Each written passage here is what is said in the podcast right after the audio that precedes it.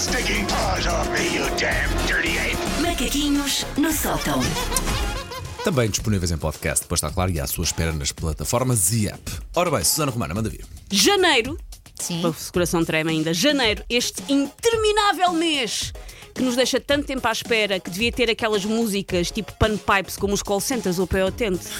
De janeiro devia ser sempre o som de não desligue, o seu mês de janeiro é muito importante para nós. E a pessoa espera, espera, espera. É o que eu sinto com este mês. Bom, mas janeiro, dizia eu, é portanto um mês de recomeços. É o mês em que muita gente resolve destralhar a sua vida, em que grita fora com o velho. Mas calma, estamos a falar de uma t-shirt que se trouxe de Glória Del Mar em 1997 e não do nosso avô acamado.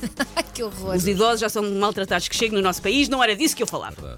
Ah, eu estou a referir-me àquele momento em que nós resolvemos que vamos ser bem minimalistas.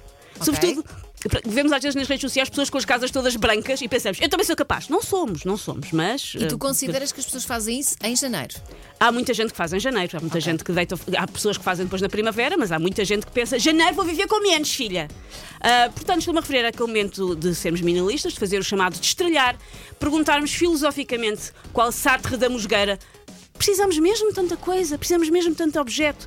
Eu posso já estragar-vos o final desta emocionante demanda por um eu que se contenta com menos, que é, geralmente, a pessoa apressa-se a comprar mais tralha para substituir a tralha que destralhou. A pessoa pensa, agora que tenho mais espaço Faz e sentido. compra mais tralha e é só um vórtex sem descanso. Nós não estamos verdadeiramente a viver com menos, estamos a arranjar espaço para entrar mais.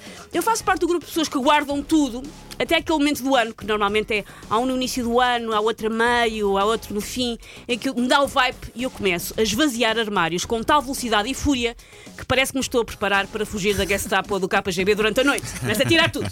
Podem ser roupa, taparoeiros, papéis de garantido, eletrodomésticos adquiridos durante a Revolução Industrial. Eu tiro tudo cá para fora, organizo em castas, olho à volta e arrependo-me. Poucas sensações na vida são mais desarmantes do que ver as nossas coisas espalhadas por todo o lado, num ponto sem retorno, e pensou: ai, mas agora já não me apetece arrumar. Mas agora aqui estamos, e agora tiramos tudo, e agora temos sim, que avançar. volta, sim, sim, Quando sim, fazes sim. mudanças é Sim. horrível. Queremos, portanto, a moedinha de ai, agora vou ter que arrumar isto tudo. A Susana do passado foi toda lambona, toda maricondo, armou-se em tsunami, espalhou anos de piugas sem par por todas as superfícies disponíveis da casa. E agora a Susana do presente, a 20 minutos ter que ir buscar o miúdo à escola, tem que etiquetar e organizar toda esta torre do tombo. Apetece-me não, mas agora já não dá para voltar para trás. Esse exato momento em que é tarde demais para voltar atrás, mas simultaneamente não faz sentido atirar tudo para dentro de um armário à balda, como se fosse a sexualidade de um primo com pais ultraconservadores, esse momento é o momento de que é feita a idade adulta.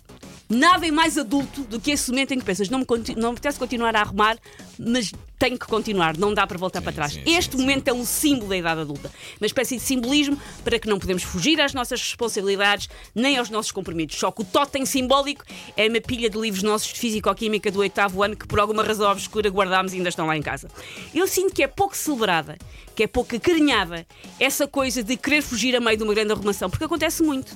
Claro. Lá em casa sou eu que faço as grandes arrumações e começo tipo, e vou ouvir uns podcasts e vou e faço, e é sempre momento, a meio que eu, que eu sento no chão e penso, a bebê não quer mais Que brincar a arrumei, que isto. No, no máximo a coisa passa de um dia para o outro, mas depois não dá para viver Não dá, ali. não dá, eu não quando dá. vivia com a minha mãe e ela punha-se com essas arrumações, eu ficava tão triste, tão triste. eu tinha que. Eu era obrigada a ajudar. Tinhas que ajudar, é claro que sim. Eu só queria dizer, da próxima vez que se virem atolados em camisolas ou ferramentas velhas ou brinquedos partidos, pensar, não me apetece arrumar mais, eu estou com vocês. Eu sinto a vossa dor. Estou com vocês, calma, ah, em espírito, não estou lá de facto a ajudar e não, e não, e não vou Isso é para é. ajudar. É espírito, é uma coisa só.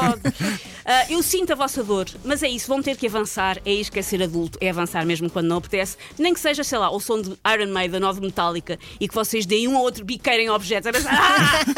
Mas pronto, força nisso. Estou com vocês nesse momento de puro desespero e caos de porque é que eu fiz isto. Lembrem-se, eu sinto a vossa dor.